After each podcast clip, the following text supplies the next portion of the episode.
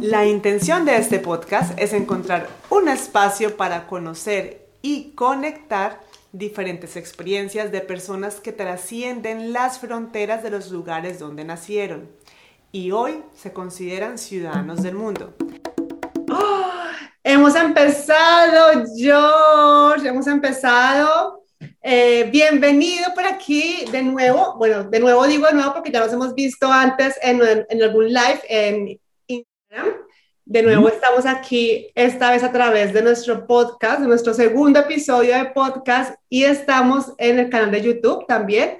Eh, quiero darte la bienvenida, George. Hoy eh, quiero contarles a los que no saben todavía y a George que este es un espacio que está generado para normalizar o para ayudar a visibilizar otras experiencias de la vida, sobre todo enfocadas a personas inmigrantes que tienen como, como la cabeza un poco explotada en términos de, de, ver un mundo más allá de las fronteras, más allá de la religión, más allá de la ideología política, más allá de la orientación sexual, más allá de, de las fronteras. Entonces, por eso estamos aquí hoy con George como un invitado súper especial. Gracias. bienvenido, George. Muchas, muchas, muchas gracias. No, pues yo muy contento de estar aquí con, contigo, amiga. Como dices, pues ya nos habíamos visto en un par de ocasiones y yo muy contento de poder participar también en tu contenido que me encanta, me encanta. Entonces aquí vamos a darle con todo y pues vamos para darle. Gracias, George. Bueno, eh, quiero antes de decir, presentarles quién es George. George es un creador de contenido, un comunicador. Eh, lo pueden encontrar en Instagram y en YouTube como arroba soy George Cess. Allá yo estoy siempre, mejor dicho, de primera porque a mí me encanta todo su contenido, no solo el que sube en su canal de YouTube, que está muy enfocado a ayudar y a visibilizar la vida de eh, los latinos en British Columbia, pero hay algo que a mí me encanta mucho más. Uno es su sinceridad. A mí me encanta la energía que transmites, a mí me encanta la forma en que te comunicas con la, con la gente. Me encanta, me encanta, me encanta ver todo tu diseño detrás ¿Qué, dime, ¿qué quieres decirnos? Va a sonar el tren muy fuerte en mi casa. ya, como ya saben toda la gente que siempre me ve y que siempre escucha y está al ver de mis historias, yo vivo al lado de unas vías del tren y se escucha súper fuerte cada vez que va a cruzar la, el, el, cruce peatonal. Entonces siempre hago como la señal de, ahí viene el tren, pero ya, ya pasó. no, perfecto. Esto hace que nuestro espacio sea mucho más cool, más pro, más natural, más que estamos todos, como si todos los que nos escuchan estuvieran aquí en, nuestra, en este momento con nosotros, ¿no? Tomándonos un café. Bueno, te quería, te estaba diciendo que una cosa que yo siempre sigo también es de, de, tu contenido, más allá de la buena vibra que nos, que nos cuentas cada día, es ver, en serio te lo juro, todo el estilo que tienes tú, tanto para vestir como para tener tu, tu apartamento divino, precioso. Tú sabes que yo te pregunto y te comento siempre porque a mí eso me súper encanta. Muchísimas gracias. Entonces, aparte de todo, eres diseñador de interiores. Pues mira, podría ser, fíjate que hace un par de años intenté, hay una universidad aquí en, en Vancouver que ofrece la, la carrera en, diseño interiores, no está nada larga, creo que era de 18 meses y yo dije, ay, me la voy a aventar pero no, la verdad es que no, no, lo, no lo hice por, por falta de tiempo, por falta de organización, eh, pero me he basado muchísimo, ahora sí que Pinterest, YouTube, pero lo raro, lo, lo divertido es que a muchos les gusta el estilo que manejo dentro de mi casa, pero la verdad es que es bien raro porque igual yo soy daltónico, entonces es como yo pongo lo que me gusta y lo combino como me gusta y a la gente le gusta, entonces está cool. Por eso suelo ser muy monocromático. Por ejemplo, el día de hoy vengo nada más de gris. Pero ¿Lo que es gris? Ah, bueno, yo sí. es una broma, es una broma. Sí, eh, soy un poco extraño, pero me alegra muchísimo que te guste pues lo que he hecho aquí con mi espacio. Me encanta, me encanta. Y me encanta además eh, algo de ti, bueno, me encanta, yo no sé si tú me conoces en ese aspecto, pero yo soy una enamorada del amor.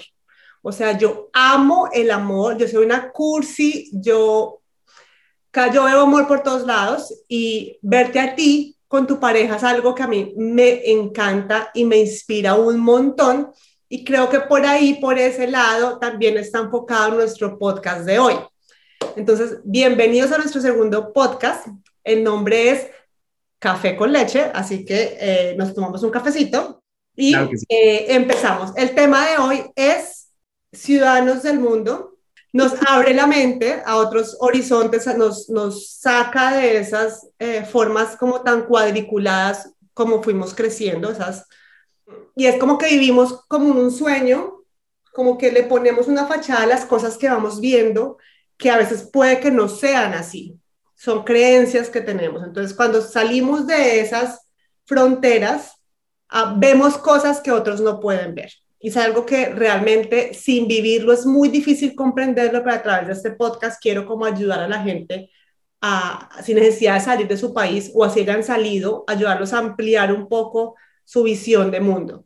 Entonces, el tema de hoy es, George es gay y es eh, una persona que comunica y que transmite eh, también su vida como, como ser gay. Obviamente, ser gay no es su principal función en la vida, ¿no? Simplemente es gay, punto. Pero me parece algo súper importante para hablar contigo hoy. Súper bien, sí, no, pues soy gay, ese es mi superpoder. sí este, tengo la, la, felicidad, la oportunidad y la dicha de vivir con, con mi esposo. Tengo la dicha de estar con, ah, bueno, estoy con él desde hace casi ocho años, entonces ya es todo, ha sido toda una travesía. Y pues ahora sí que muy contento de poder vivir ahora este sueño que, que, muchas personas lo ven como algo intangible y que en su momento para mí también fue algo completamente imposible de realizar y que al día de hoy pues estoy súper contento de, de, estar aquí. Y pues una de las principales razones justamente por la que llegué a, Canadá fue por este tema del, ser gay. O sea, realmente esa fue una de las razones principales que nos orilló a, movernos de, país. Eh, buscar las oportunidades, por supuesto, pero la principal fue el hecho de voltearnos a ver un día en un parque y decir, creemos que aquí no vamos a ser el, el, la familia que nosotros queremos ser. Entonces hay que buscar dónde sí tenemos la oportunidad y se dio la oportunidad de Canadá y pues aquí estamos súper contentos. Pero sí, prácticamente el ser gay fue una de las razones principales por las cuales también decidí venirme para acá. Y me parece algo súper raro haberte hecho esta haberte presentado de esta manera porque, o sea, yo no me imagino que me hagan una entrevista a mí como decir, oye, ve, cuéntanos tu experiencia de ser hetero. O sea, es, una cosa rarísima y te ofrezco disculpas también por eso, pero sé que de alguna manera estamos ayudando a que, a que dejen de existir este tipo de entrevistas, ¿sabes? es bien raro. yo he hecho ese ejemplo muchas veces en las pláticas que había dado en secundarias y en, en preparatorias en su momento. Me acuerdo que yo siempre empezaba tener mis pláticas diciendo, o sea, seleccionando a alguien del público y diciéndole, o sea, ¿eres, eres gay? No, soy heterosexual ah, ¿y en qué momento le dijiste a tus papás que eres heterosexual? ¿Qué tal, que, cómo actuaron o qué tal fue su reacción cuando se lo dijiste, no? Entonces ellos se quedaban así como de, ¿eh? Y yo le dije, exacto, no has pasado por ese proceso de tener que decirlo, porque para ti esa es tu normalidad, pero para mí esta es la mía, ¿no? Entonces estamos empezando a, abrir horizontes, a, a abrir candados que estaban cerrados y que tabúes que estaban ahí presentes. Pero sí, todavía existen muchísimas y van a seguir existiendo presentaciones así y no está mal porque de alguna manera estamos dando la visibilidad a personas que nos escuchan y que, que van a, a, aprender mucho, ¿no? De lo que vamos a platicar el día de hoy. Pero sí sería padre algún día llegar a un punto en el que simplemente se borre de la mente de todos el hecho de que, de que tengan que asimilar que alguien es solo sea así como que, ah, pues él es Juanito, él es Pedrito, él es, ella es Sofía y todos somos felices y eso estaría padre, ¿no? Pero pues vamos avanzando, estamos este, creando conciencia y eso es lo importante, no quedarse con los brazos cruzados. En serio, te lo juro que me, digamos que yo ya te he hablado de que te quería hacer esta entrevista por el motivo que era todo eso, pero el momento en que ya lo dije aquí, en este instante, me sentí, me sentí la peor. O sea, digo, todas las preguntas que tengo preparadas para ti son preguntas que no debería hacer. O sea, son preguntas que si, si realmente esto fuera como lo que es, fuera reconocido como algo normal, porque es tu normalidad, eh, y es, esa normalidad tuya no es la normalidad del universo, o sea, es, una... Somos una cantidad de matices los seres humanos, entonces me siento, verdad, súper extraña haciéndote estas preguntas, te lo juro. Pero bueno. Tú dale, tú dale. Yo te dije, en el momento en que tú veas que hay una pregunta que de pronto es muy atrevida o un término que no debo usar porque pues no tengo muchos conocimientos eh, de lenguaje inclusivo, incluyente, todo esto, pues me corriges con toda confianza porque aquí estamos para aprender, ¿listo? Claro que sí. Entonces, pregunta número uno, ¿te consideras ciudadano del mundo en este momento? Sí, yo creo que sí. Adaptarme, bueno, es, medio, es medio tricky, es medio complicado, pero sí, o sea, yo me considero eh, ciudadano del mundo simplemente por el hecho de estar aquí presente y porque yo considero que, oh my God, es que se me, se me vienen muchas ideas a la cabeza de cómo poder responder esto. Si puedo responder la pregunta corta, sí, sí me considero un ciudadano del mundo porque soy uno más como todos los demás y porque estoy viviendo y existo, entonces sí. ¿Y la respuesta mediana? ¡Ah! Tengo ahí, tengo ahí la idea, pero no sé si de pronto se rebusque un poco, pero sí, yo me siento ciudadano del mundo porque a mí, digo, hay una frase muy dada que las personas dicen, yo no pedí nacer, que no sé qué, ¿no?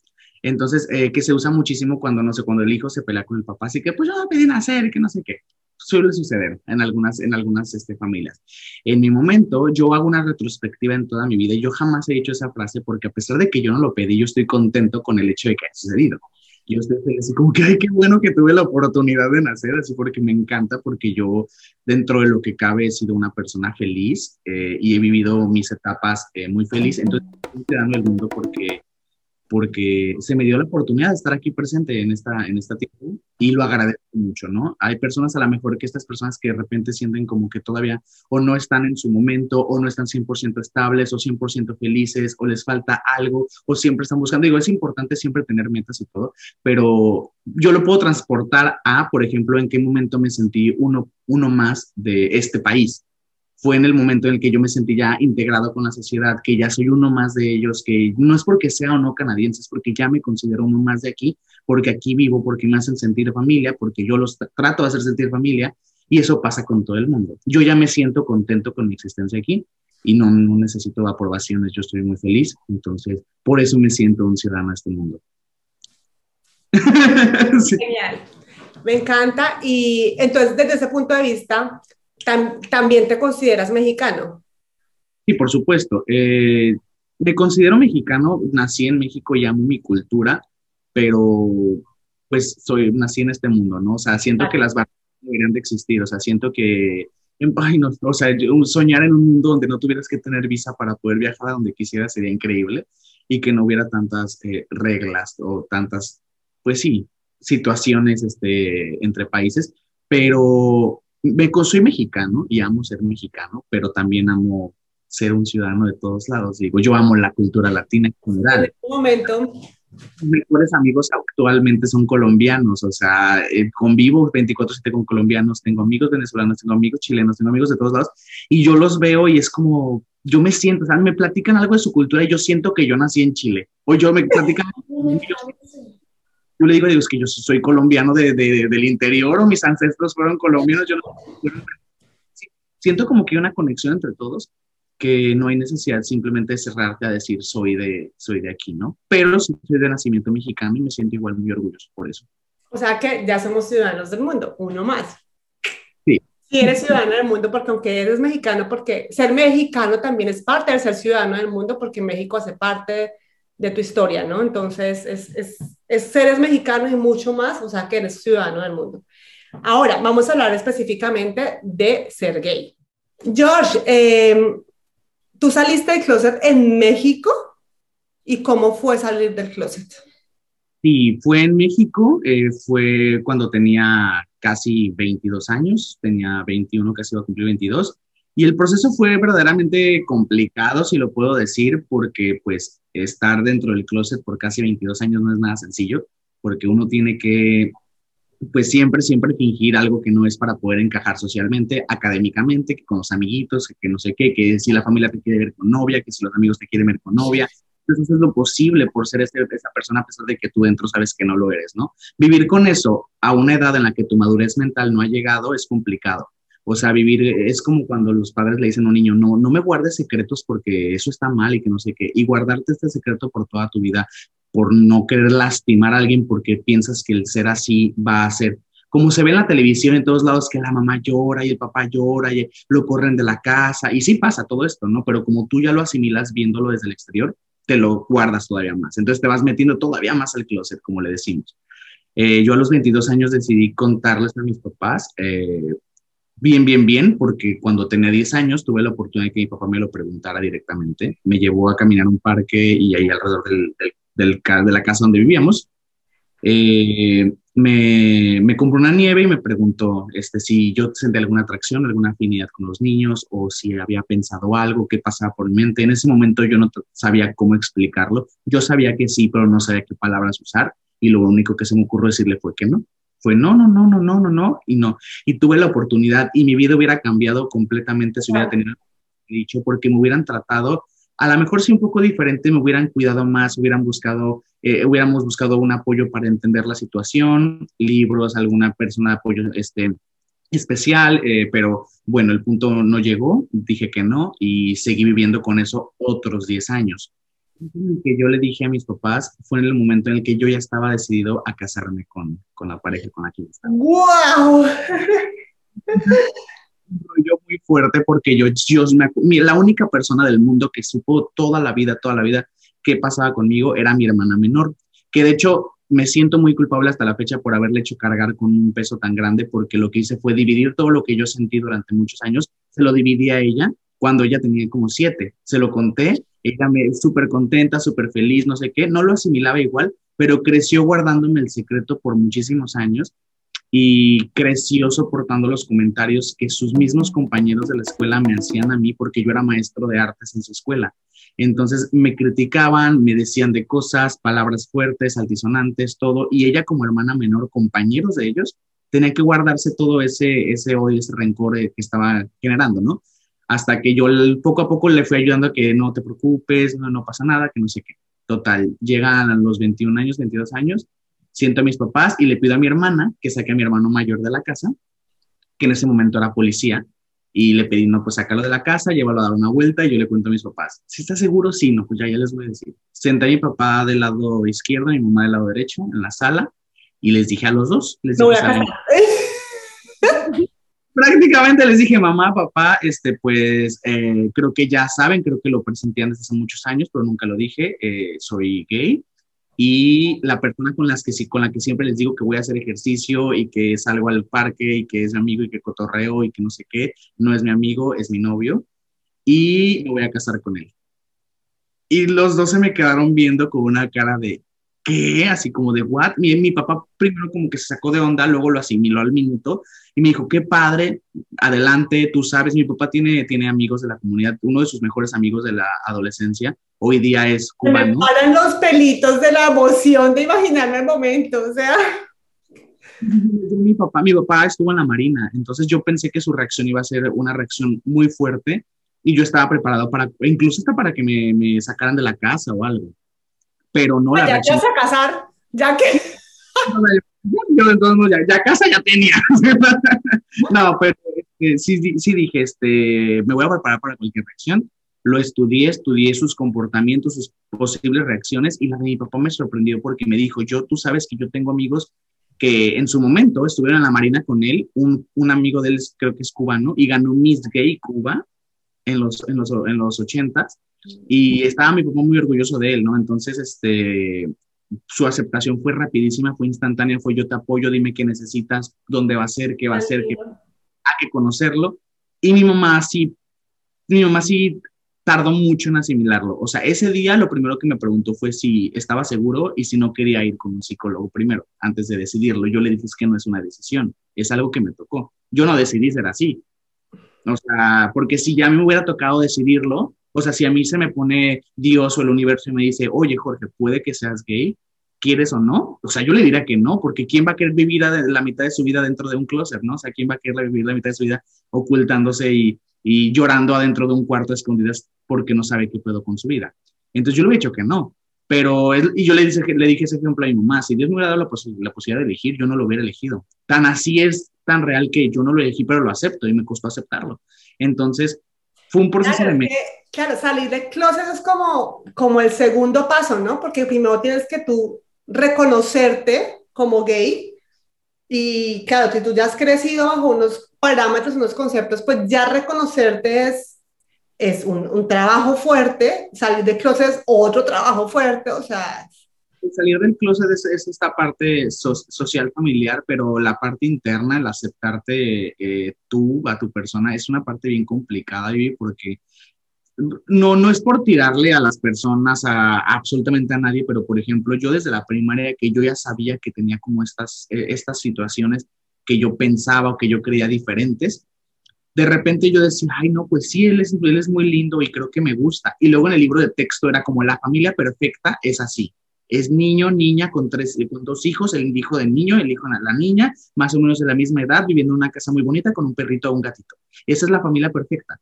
Y yo decía, pero es que entonces yo nunca voy a tener una familia perfecta. Entonces yo la mayor cantidad de veces que lloré fue porque mi, mi, mi llanto, la mayor cantidad de llanto que aventé fue porque yo sabía desde niño que yo no iba a ser papá.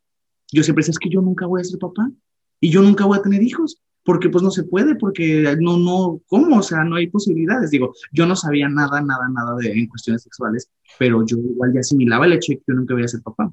Y yo decía, me acuerdo mucho, mucho de una parte de una novela en donde está el protagonista carga, que viene corriendo la, la, novia al parque y la carga de la cintura y le da vueltas en el parque y se ve como la cámara de que van así, como dándole la vuelta y todo. Y yo soñaba con algún día hacer eso con una niña y dices, es que no, yo tengo. Ahí fue donde entra donde esta información exterior hace que yo a fuerzas quiera ser heterosexual. Ahí es donde yo entonces tengo novias. Ahí es donde yo estoy buscando relaciones con mujeres.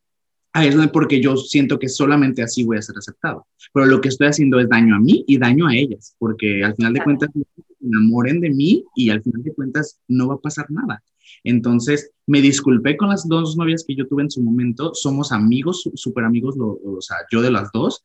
Este, y, fue cuando al final me acepté y dije, a lo mejor no voy a estar nunca con nadie, voy a estar solo, voy a terminar solo, no importa, pero no le voy a hacer daño a terceros, en este caso a las, chicas. Y ahí fue cuando yo me acepté, me acepté oficialmente, acepté mi sexualidad eh, a la... Antes salí de la prepa, fue como a los 17 años, acepté eh, oficialmente. Entonces de 17 a 21 años fue cuando yo viví, o sea, yo dije, yo soy gay y si me lo preguntan, te lo voy a decir, que sí. Y y a los 22 fue cuando salí. Mi mamá tardó unos ocho meses en aceptarlo. Ya cuando se acercaba a la boda, estaba yo con los preparativos, con los centros de mesa, con todo el desmadre y mi mamá estaba súper sacada de onda. Era como de, ¿cómo vas con, con tu situación? ¿Cómo vas con, con el evento? ¿O cómo vas con eh, eso que estás haciendo? Es que no es fácil, no es fácil porque si para ti es complicado, que, mm. digamos, naciste muchos años después de tu mamá, para ellos asimilar ese proceso antes era mucho más difícil, o sea, tienen muchas más, eh, por el simple hecho de tener más edad, tienes más tabús y más, más cosas ahí metidos en la cabeza, o sea, es, es mucho más complicado romper con esas creencias antiguas, ¿no? Obviamente, gracias a la vida y a Dios y al universo, tu papá tuvo la experiencia con su amigo de Cuba, si no también hubiera sido de pronto más complicado, o sea, sí, o sea, es algo cultural, es algo que los, no es que sean malos padres ni nada, sino que es algo que sucede simplemente.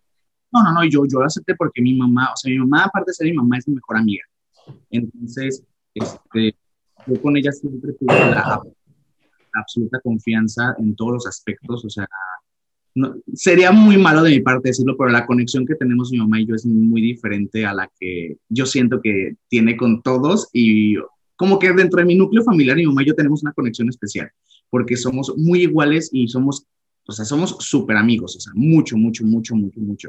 De que yo hoy día voy por la calle y le digo, mamá, ese man está, que se cae de buenísimo. Y mi mamá dice, ay, hijo, ya sé, pero pues, ¿qué hacemos si estamos casados? Y, así, y nos reímos, ¿no? Pero, pero su proceso fue más, más lento, y, pero luego me explicó por qué. Un mes antes de la boda nos sentamos, platicamos y ya me explicó y me dijo, mira hijo, es que yo siempre, siempre, siempre soñé con un nieto tuyo. Así es mi, así mi cobo. Y yo le dije, mamá, pero el hecho de que yo me casé con un hombre no significa que no podamos tener en un futuro un nieto. Y me dijo mi mamá, pero ¿cómo así, no? Y yo sí, y le, le empecé a explicar un poco acerca de eso. Le dije, hay varias opciones le dije, y si en mí está el poder eh, ser padre o me llega el sentimiento y la posibilidad, tanto económica y todo, de poder realizar algo así, o sea, porque no voy a traer un niño al mundo sin poderlo mantener. Este, Total. Vas a, vas a poder, vas a poder tener un, hijo mío. Me dice, pero va a ser tuyo, va a tener tus ojos y así. Yo, ay, mamá, yo, a la vez mis ojos, pero, pero sí va a ser mío. Entonces, eso como que le cambió un poquito el panorama y después de eso empezó eh, a involucrarse un poco más en la boda al grado en el que ella dio palabras a micrófono abierto y disfrutó el evento y hoy día ella con mi suegro son así de que amigos, le marca Diego, o sea, se rompió el paradigma tan grande que ahora mi mamá también es defensora de, de los derechos. O sea, alguien dice un comentario de la comunidad LGBT y es así como de, a ver, y cuéntame, cuéntame qué ha hecho tu sociedad. O sea, se pone luego, luego, porque defiende, defiende porque, pues, me quiere. Ay, qué historia más hermosa, George. Me imagino el orgullo, así es que te veo la sonrisa gigante de felicidad contando esa historia que obviamente comenzó siendo algo muy difícil, pero de alguna manera en este instante, bueno, a partir de ese momento de los 22 años, fue una explosión de solo cosas maravillosas. O sea, increíble. Yo jamás me imaginé que mis papás estuvieran sentados en la misma mesa con, con, mi pareja y que pudiéramos comer, platicar, reírnos. O sea, para mí eso era algo imposible, era algo que, era algo que yo ya había aceptado en mi vida, que no me iba a tocar vivirlo. Y yo dije, bueno, pues no me tocó, Dios no me mandó esta, esta opción, pues lo acepto, yo acepto lo que... Pero no sucedió, o sea, vinieron ya a visitarme mis papás a Canadá, estuvieron viviendo un mes aquí en mi casa conmigo y con Diego. Fue una, fue una aventura increíble, o sea, está increíble, yo estoy muy contento. No, maravilloso, maravilloso. Ojalá, Dios mío, todos, todas las personas, eh, independientemente de su orientación sexual, pudieran vivir en esa plenitud y en esa conexión con sus padres y con su familia. Sí, sí. George, siguiente pregunta. ¿Tuviste algún problema, algún chasco, le decimos en Colombia, algún, alguna anécdota que tengas, tanto negativa como positiva, siendo gay en México? Sí, sí, sí, sí sí, este, sí, la respuesta es sí. Pues la primera, la primera sucedió cuando Diego y yo teníamos como dos meses de conocernos, estábamos de dating, que estábamos como saliendo en, en cuestión de, de, que tomar el café, de que salir a, algún restaurantito, cosas así, ¿no? El cine, que no sé qué. Todavía no nos atrae, imagínate, o sea, te estoy hablando que yo, pues no fue hace mucho, fue hace poco más de cinco años esto, que, no, como seis años, que nos daba miedo ir al cine a los dos por miedo a que nos juzgara la cajera, la que nos iba a vender los tickets, el que nos iba a pasar a la sala, el que, o sea, y, podíamos dentro de nuestra mente decir, pues somos dos amigos de la universidad, ¿qué chingados le tiene que importar a la gente? Nosotros vamos a actuar como que somos amigos, pero luego en retrospectiva, ¿por qué tenemos que actuar como amigos? Y, y, por eso no íbamos al cine, porque cuando nos atrevimos era complicado porque era o disfrutar la película o sentir que todo el mundo nos está viendo porque somos él y yo sentados juntos, ¿no? Pero yo sé que si de verdad fueran, hubiera dos amigos ahí, no pasan, no sienten eso porque son amigos. Pero como él y yo sí tenemos un sentimiento encontrado. Como, si, como si fueran culpables de algún delito. Exacto, exactamente. Nos sentíamos siempre como culpables de un delito, entonces como que la gente nos observa. Total que nuestras, nuestras citas siempre eran en parques. Parques en el medio del parque, tenemos un parque muy grande en mi ciudad que se llama el Parque Metropolitano, que son parques como, ponte tú que como el Stanley Park, pero de mi ciudad, así grande, grandecito en medio de la ciudad y van ahí, eh, disfruta las familias, ¿no? Entonces nos poníamos en el mero centro donde casi no pasaba la gente para platicar y para estar cómodos y si de repente le quería agarrar la mano o si algo, pues podíamos hacerlo sin compromiso, sin sentir culpa ni miedo. Y justamente pasó, pasaron dos chicos en bicicleta cerca de nosotros y un chico nos gritó, eh, nos gritó este, ¡ay, sí, Secreto en la Montaña! Secreto en la Montaña es el nombre de una película muy famosa eh, gay que se trata igual de dos, dos este, hombres que, que, se quieren, pero la vida nunca los pone juntos, ¿no? No se pueden. Entonces, sé que para, para nosotros eso fue un, ah, pues la película me gusta, ¿no? Pero para ellos era un insulto hacia nosotros. Eso fue lo, lo bajito. A las dos semanas fuimos a tomar un café, salimos, íbamos caminando por la calle y pasó un carro y nos gritó algo, pero nos aventó algo. Nunca supe que nos aventó, si fue un vaso, una botella, no sé lo que fuera, pero nos avienta algo y pasa cerca de nosotros. Entonces yo me doy cuenta en ese momento y digo, o sea, yo no vi qué era, pero asimilo, si hubiera sido algo punzocortante, si hubiera sido una botella de vidrio, si hubiera sido una, una cerveza o una lata, a lo mejor que de repente estuviera roto, no sé, cualquier cosa, y me pega en la cara o en alguna parte del cuerpo, o nos provoca un accidente. Dije, qué ¿no? Entonces, esa, esa, esa fue la, la segunda y, y, fue cuando más miedo nos empezó a dar. Entonces ya empezamos yo a ir a su casa a ver películas a su casa, él a mi casa y solamente eso. ¿Por qué? Porque no había, obviamente cuando nuestros papás no estaban, porque pues no sabían de, de nosotros. Y no era como que quisiéramos decir, ay, vente a mi casa. No, era simplemente pues no tenemos a dónde más ir. O sea, vente a mi casa cuando mis papás estén de viaje y aquí vemos películas porque pues afuera no sabemos qué vaya a pasar. Y la tercera, que fue donde sí me saqué muchísimo de onda también, fue cuando quisimos entrar a un bar y nos dijeron, así como de, aquí no aceptamos, y dijeron la palabra súper atisonante de la vida, este, y yo me casi como que, porque estás dando por hecho que nosotros somos así, ¿no? Y sin pelear ni nada, solamente decidimos no, no entrar. La vuelta y nos fuimos. Y ya, pero sí, sí me pasó. ¿Cómo es posible que esto suceda? Es algo que, que a mí me parece algo increíble. Por eso estamos hoy aquí, eh, por eso estamos comunicando tu historia, por eso estamos eh, identificándonos que todos somos ciudadanos del mundo. Yo soy mamá y a mí me siguen muchas mamás y muchos papás. Tú sabes que mi contenido es de familia. Entonces, eh, quiero también contar tu historia porque aunque tenemos hijos pequeños, en realidad uno de los motivos por lo que también me vine, digamos que no lo pensé inicialmente, pero estando aquí sí de alguna manera salió eh, en nuestras conversaciones con mi esposo es que realmente uno nunca sabe. O sea, nosotros como padres no sabemos, aunque queremos salir de, de, nuestros países de origen para abrir nuestra mente, y conocer otras culturas, todo esto, en realidad, o así estemos en nuestro país de origen sin salir, en realidad tenemos que saber, tenemos que saber que alguno de nuestros hijos puede ser gay. ¿sí? Ah. Y tenemos que saber identificarlo, tenemos que saber cómo generar esa confianza para que nos lo puedan decir. Eh, por ejemplo, el simple hecho de yo poder eh, comunicar esto contigo, si en algún momento alguna de mis hijas me llega a decir algo, tendrá confianza porque ya me identifica como que, como que no tengo ningún rollo, como que lo identifico como normal. Eh, que asimismo, mira, ya tú acabas de comentar todo lo que de alguna manera sufriste y lloraste antes de poder salir del closet y antes de identificarte incluso como gay. Y, y no tenemos por qué hacer pasar por eso a nuestros hijos, ¿sí? O si alguna persona que nos está escuchando lo está pasando, que sepan que en realidad hay una comunidad muy grande también, que no solamente los gays, porque yo no soy gay y lo identifico como algo también normal ser gay. Entonces, chévere que todo este tipo de, de cosas los ayude a, a, relajarse un poquito, a, dejar, a, a sentirse bien con lo que soy, con lo que son, con su normalidad, con su verdad. Eh, esa es la misión de este podcast. Pero entonces ahí es cuando uno viene y dice, ok, ahora tú y yo estamos aquí en Canadá, ¿vale? Que uno de los motivos, tú me comentaste que también era venir a Canadá surgió a partir de eh, la posibilidad de, el deseo de vivir en una comunidad que te aceptara, que normalizara de alguna manera que ustedes sean gays, una pareja gay. Eh, entre muchas otras cosas, ¿no? Que, que, ya lo sabemos. ¿Me puedes corregir ahora que termine? Porque veo que haces caras. Eh, entonces, eh, se me fue la paloma.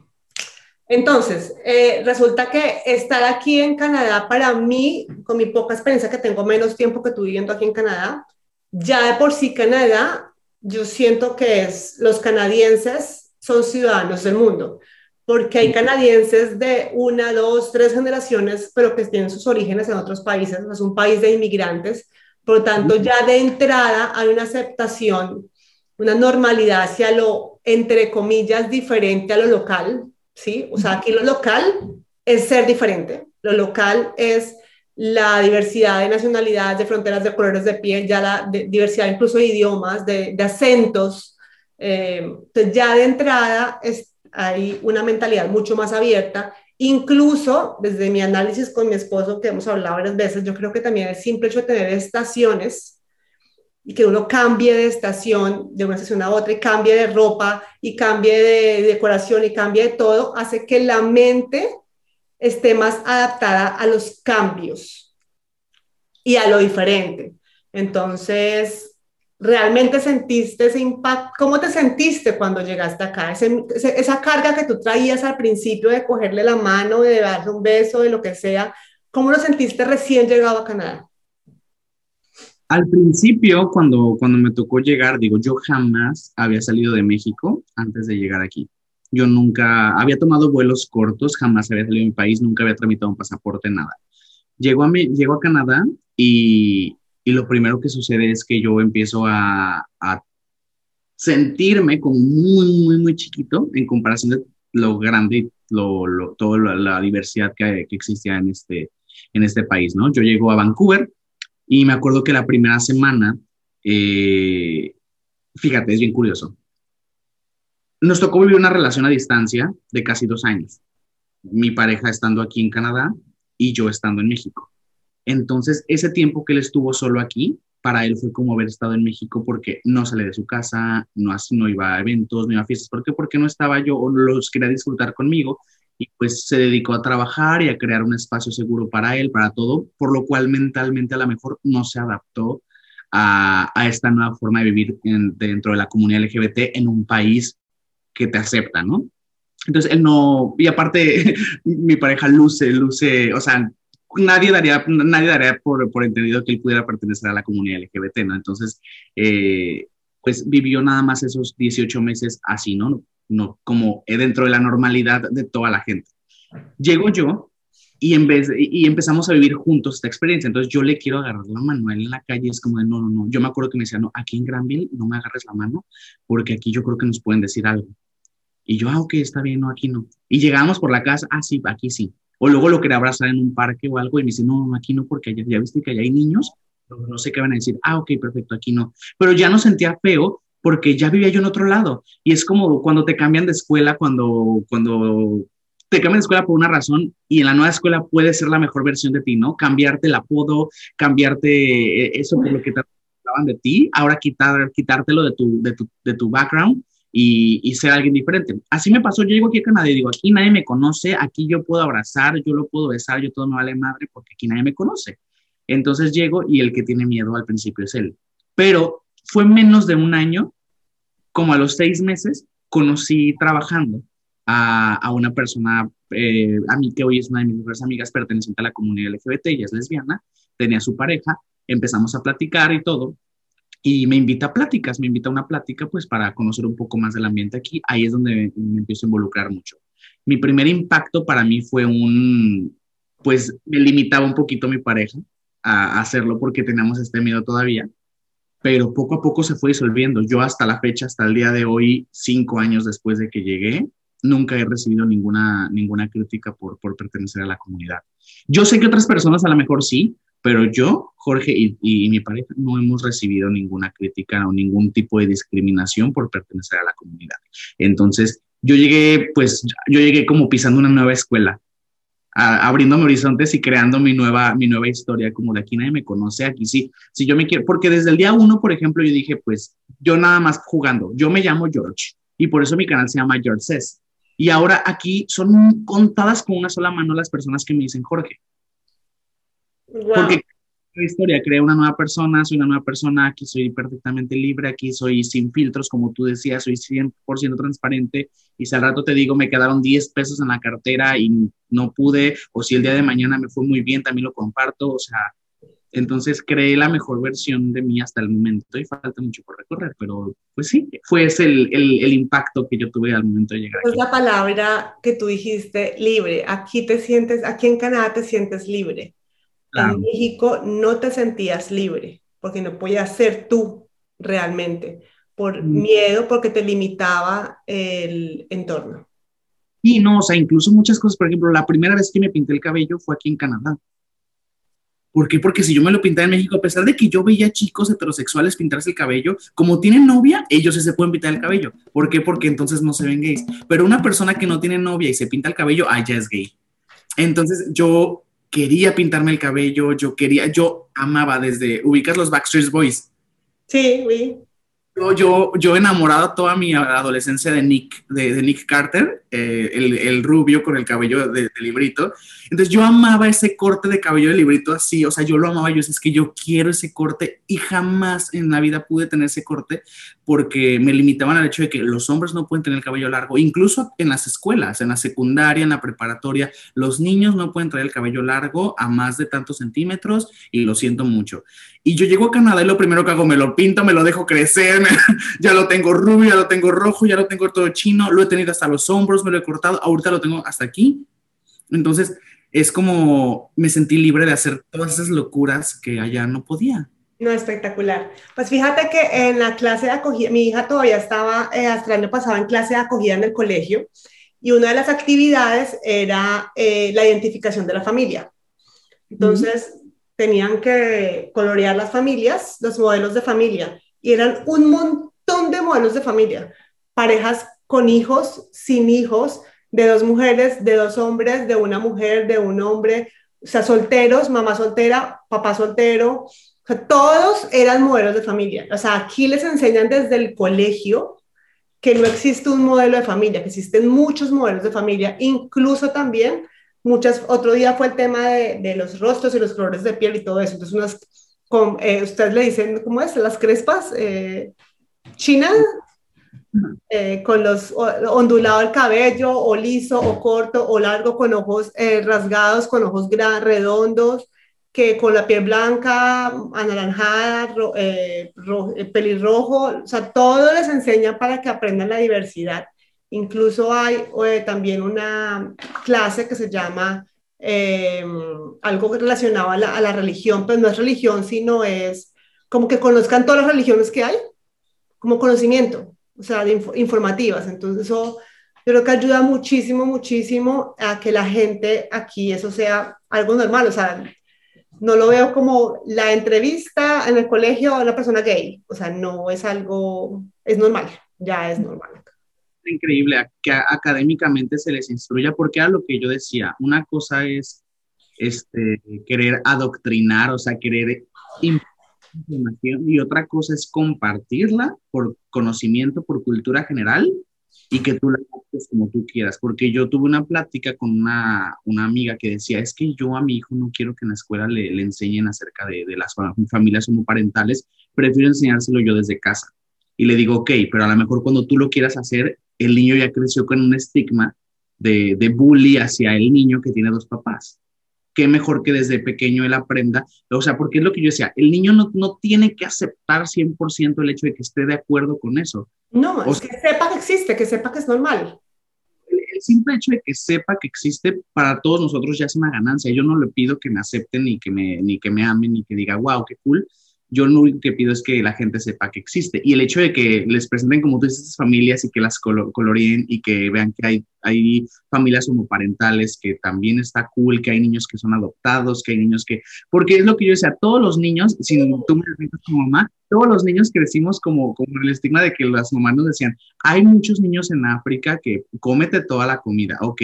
Y cuando ese niño, cuando esa niña, cuando todos los niños tienen la oportunidad de ser adoptados por una familia homoparental, dicen, no, ¿cómo? ¿Cómo? Y yo así de, pero entonces, ¿qué prefieres? ¿Que siga ahí sin amor? ¿Qué? Sí, pues mira que una de las familias que, una o dos de las que tenía que colorear mi hija, era así, era, la mujer era eh, de que se cayó liso, el hombre, eh, la, el hombre era eh, ojos rasgados como oriental, o sea, se veía, la niña era crespa así, morenita, se notaba la diferencia en en el y era la misma familia. Y era fascinante, o sea, realmente me encanta, o sea, a mí eso me encanta. Sí, porque de hecho incluso ya actualmente, por ejemplo, una de mis, de mis buenas amigas, o sea, muy, muy buena amiga eh, colombiana justamente, este, ella es adoptada.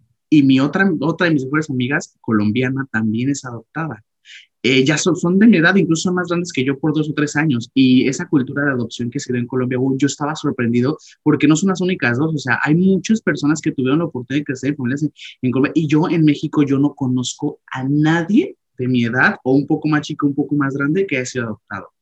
¿Sabes? Y no porque quisiera conocerlo, sino porque estaría padre saber que sí tuvo la oportunidad de tener una familia. Qué, qué, qué chido, ¿no? Qué padre. Tengo amigas que han adoptado. Y está súper cool. Yo digo, no, no sé si de pronto sea más fácil en Colombia, ojalá, ojalá sí, y ya nos vamos para allá. pero, pero qué cool, o sea, eso se me hace una progresión, o sea, progresan increíble en ese aspecto, me gustó muchísimo. Y a lo que voy es que aquí en Canadá hay, se da mucho la adopción. Entonces, qué padre crecer sin ese prejuicio de decir, bueno, probablemente tu compañerito de la escuela es diferente a sus papás por esto, porque, porque no tenía papás y ahora tiene unos papás que lo aman y tú debes de ser feliz por eso. Lo mejor es que ni siquiera hay que explicarlo. Es tan normal que ni siquiera hay que explicarlo. Y eso es una cosa fascinante los dibujitos al final de cuentas van a crear eso en, en, tus hijas, ¿no? O sea, esa idea de que el día de mañana que ven en la playa a esos dos dibujos y al niño sentados en la arena, lo van a asimilar y van a decir, ah, mira, pues sí, pues sí. Sí. Una familia, punto. Sí, una familia, ya está. Sí, eso es una cosa que a mí me gusta mucho de vivir acá, la verdad. Porque es eso, ¿no? Digamos que cuando hablamos de ser ciudadano del mundo es liberarnos de más allá de, de, los conceptos de color de piel, de la nacionalidad, de las fronteras, y es respetarnos como eso, como una sola especie, ¿no? Como, como seres humanos que somos. Todos somos seres humanos, todos hemos nacido, crecido, o sea, todos tenemos carne, hueso, alma, ya cada uno como lo quiera definir, pero todos somos seres humanos, entonces merecemos tener los mismos derechos, equidad, Em, respeto antes que nada, respeto. Y, y, antes que nada, más allá de respeto, necesitamos indispensable tener la capacidad de amar y ser amados, ¿sí? Sin importar de dónde vengas, ni cómo, ni cómo piensas, ni cómo seas, sino como, como hermanos, como realmente seres humanos que somos, como vernos en el espejo nosotros, más allá de cómo se vean visualmente.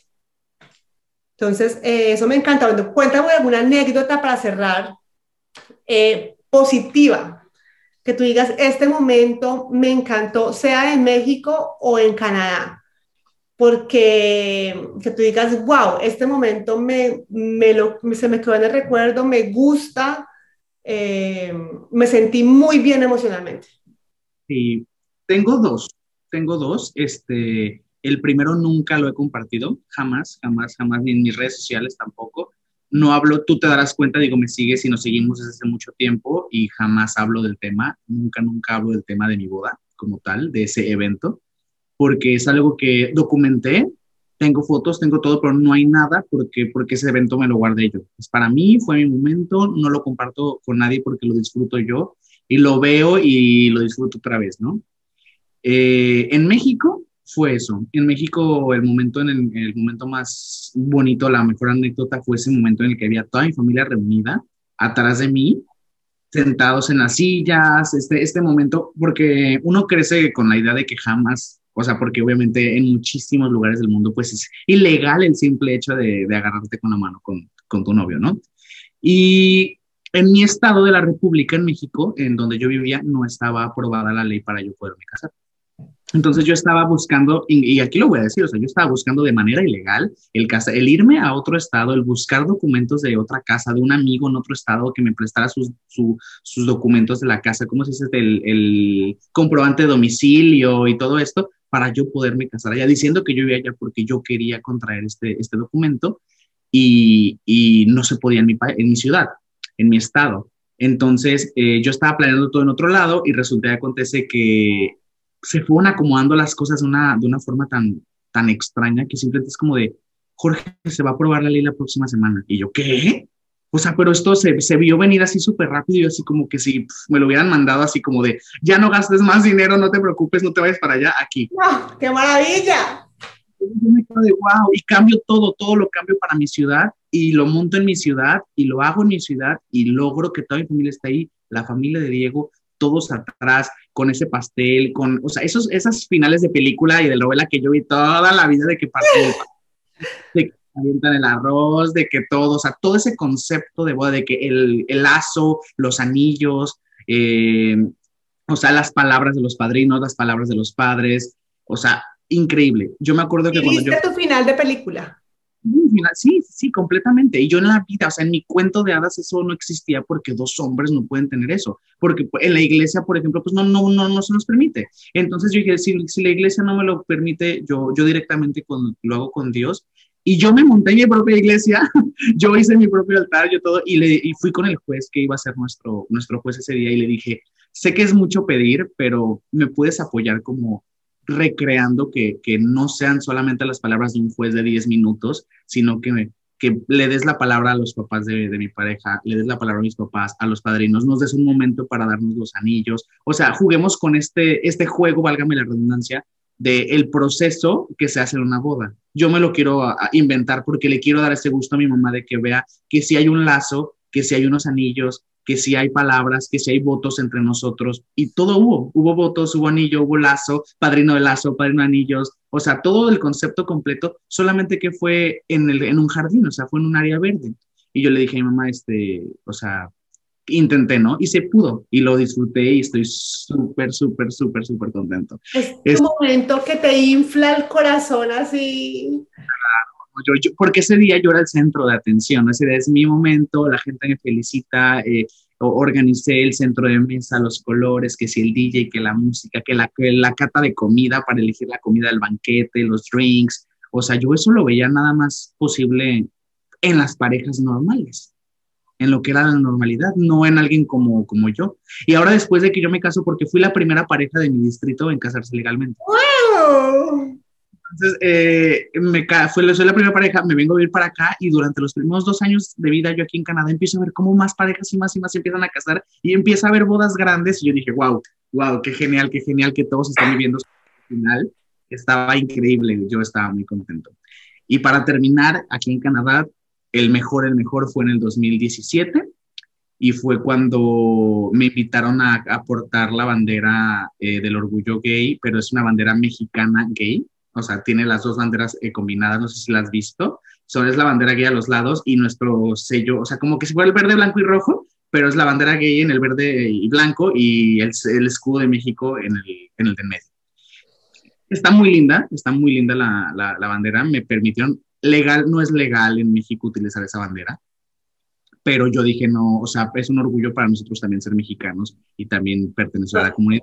Me invitaron a, a llevar el float del desfile gay del 2017 representando a los latinos LGBT y pues traje la bandera durante un recorrido de como de 8 kilómetros.